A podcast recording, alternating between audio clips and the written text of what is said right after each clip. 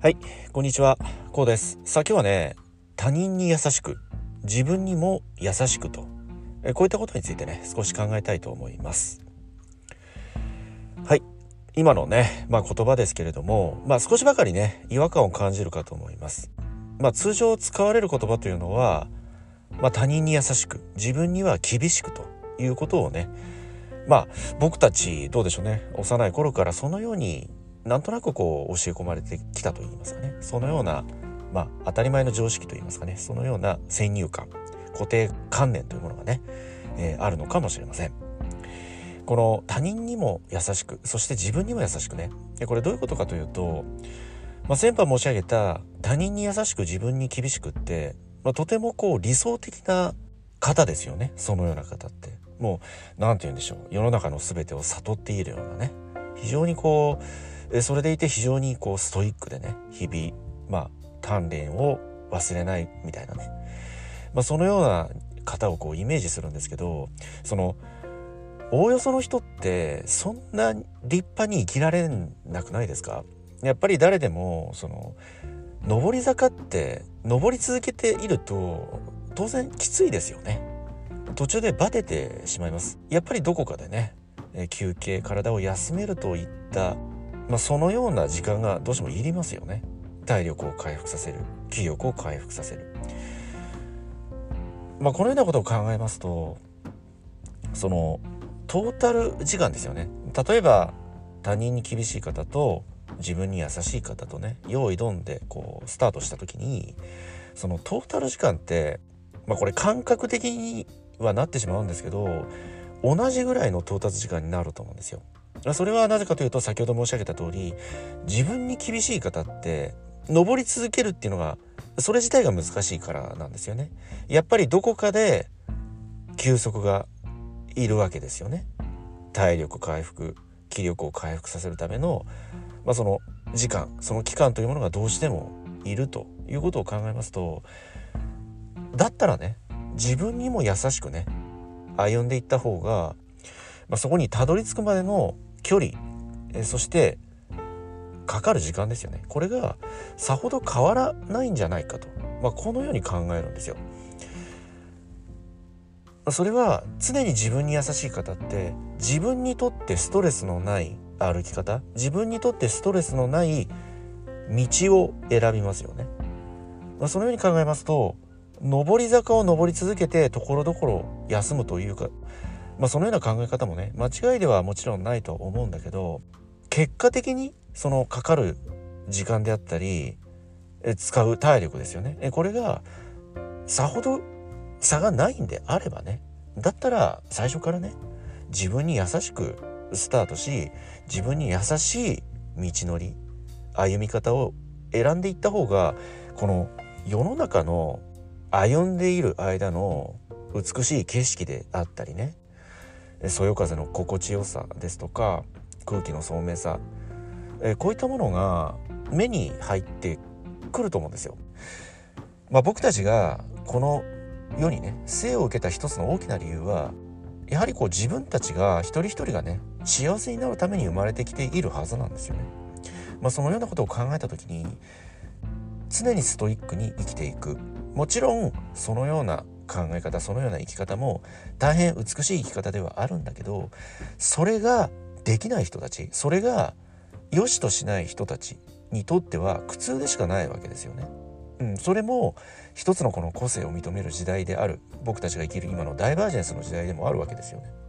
えですので自分がストレスなく行えるやり方自分がストレスなく進める道このような道を選んで歩んでいった方が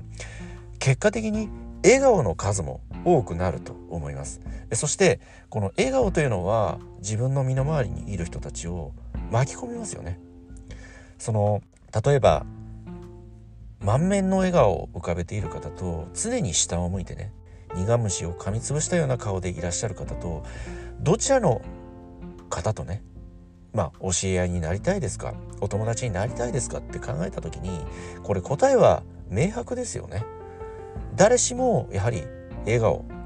楽しそうな人このような人に惹かれると思うんですよ。その笑顔というのは自分の身の回りにいる人たちも幸せにし笑顔に変えていけると思うんですよ。そしてやはりねその自分に優しくしたいもう一つの大きな理由というのが他人に優しく自分に厳しい方ってもちろんそれができるならねそれに越したことはないと思います。えところが僕がこれまで生きてきた中でねそのような方に出会ったことはありません。やはりねその自分に厳しい方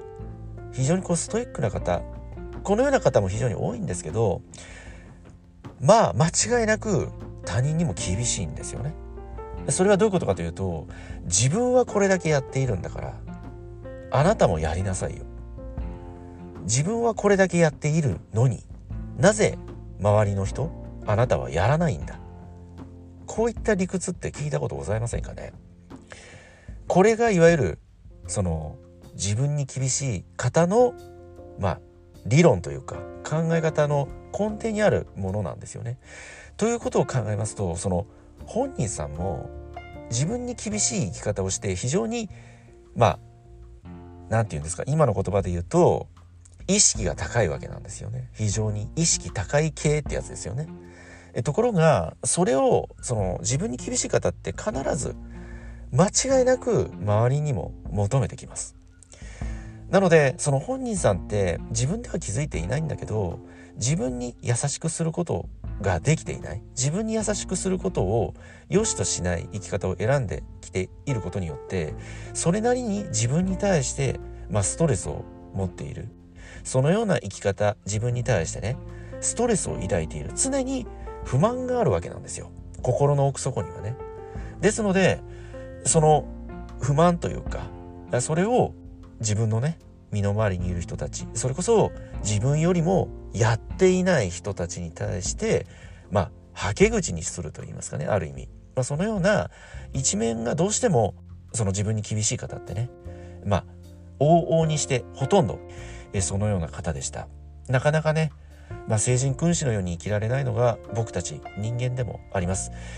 僕たち人間はそもそも怠惰な動物怠ける動物でもあります。まあだからこそ努力ですとか、まあ、自分を律してね生きていくと、まあ、そのような生き方に対してね非常にまあ尊さを感じますし自分もそのように生きていきたいとまあ願うわけなんですよそして実践をしてみるんだけれどもまあほとんどの方ほぼ全員と言っていいと思うんですけどもどこかで頓挫しているのではないでしょうか。ですので、その、まあ、他人に優しく、自分に厳しくといった生き方も、もちろん素晴らしい生き方だし、一人一人がね、そのような生き方を目指すと、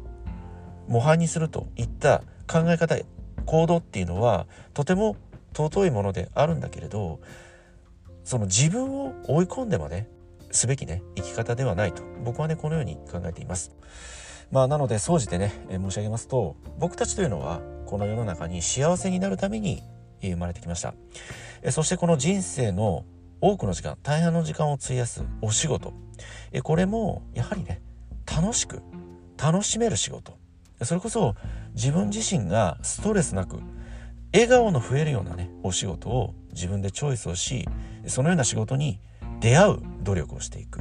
そして自分に優しくすることによってね、結果的に他人にもね、優しくしていけると、僕はこのようにね、